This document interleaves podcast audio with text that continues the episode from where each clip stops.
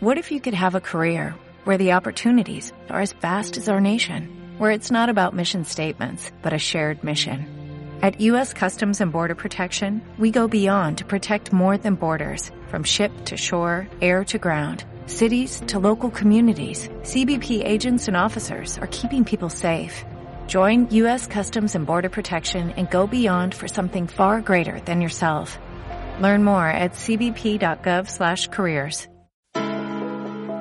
Ideant Veterinaria presenta este podcast patrocinado por Semintra, Apelca y Prozinc de Boringer Ingelheim. El, el feocromocitoma es un tumor adrenal extremadamente raro en el gato. Se origina en las células cromafines de la médula adrenal y produce una secreción aumentada y no regulada de catecolaminas. Las manifestaciones clínicas son producto de ello, y veremos, en especial, hipertensión. Estos tumores también pueden tener un origen extraadrenal, y en este caso se denominan paragangliomas. En general, los feocromocitomas pueden ser unilaterales o bilaterales, benignos o malignos. Normalmente las masas que superan los 2 centímetros tienen más posibilidades de ser carcinomas, y pueden ser activos o inactivos. Eso hace que en ocasiones se diagnostiquen por un hallazgo inesperado en el transcurso de una ecografía abdominal o incluso en la necropsia. Pero vamos a hablar de lo que ocurre cuando nuestro paciente presenta signos clínicos.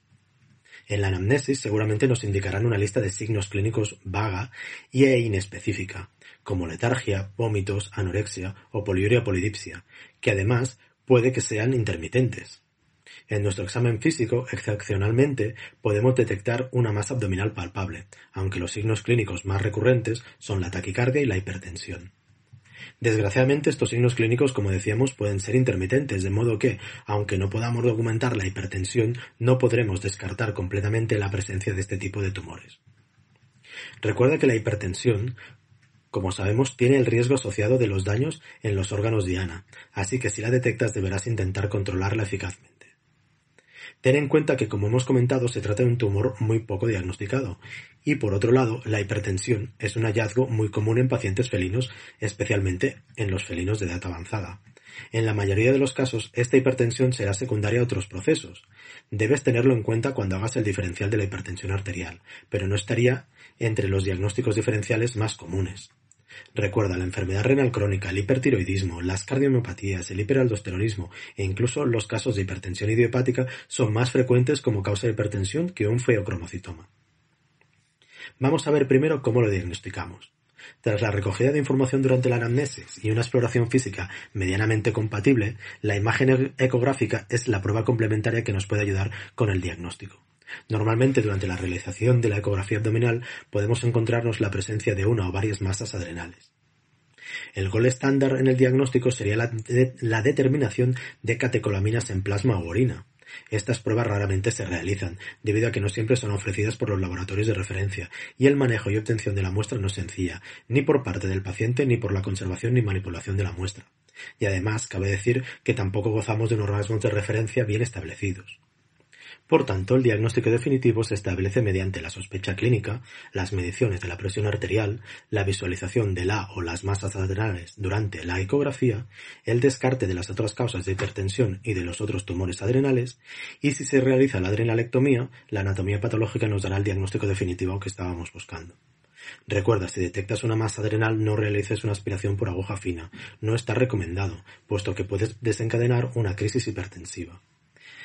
El tratamiento de elección, siempre y cuando sea posible, es la adrenalectomía, pero tanto si vamos a poder realizar la cirugía como si no, lo que seguro que deberás hacer es estabilizar el paciente al máximo antes de entrar en el quirófano.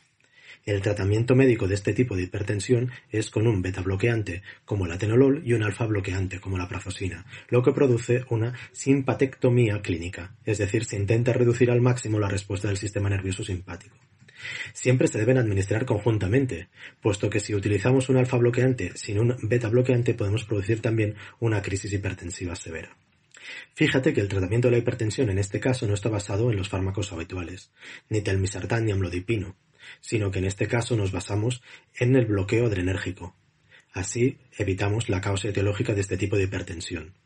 Finalmente, ten en cuenta que los signos clínicos del feocromocitoma son muy similares a los producidos por otra patología endocrina, también poco frecuente en el gato, que es el hiper- hiperadrenocorticismo adrenal. Por lo tanto, piensan descartarlo mediante pruebas de supresión adrenal antes de, de diagnosticar un feocromocitoma felino. ¿Te preocupas por tu familia? Entonces, ¿por qué darles solo huevos ordinarios cuando pueden disfrutar de lo mejor? Eggland's Best, los únicos huevos con ese delicioso sabor fresco de granja, además de la mejor nutrición, como 6 veces más vitamina D, 10 veces más vitamina E y 25% menos de grasa saturada que los huevos regulares, además de muchos otros nutrientes importantes. Así que, dales los mejores huevos. Eggland's Best, mejor sabor, mejor nutrición, mejores huevos.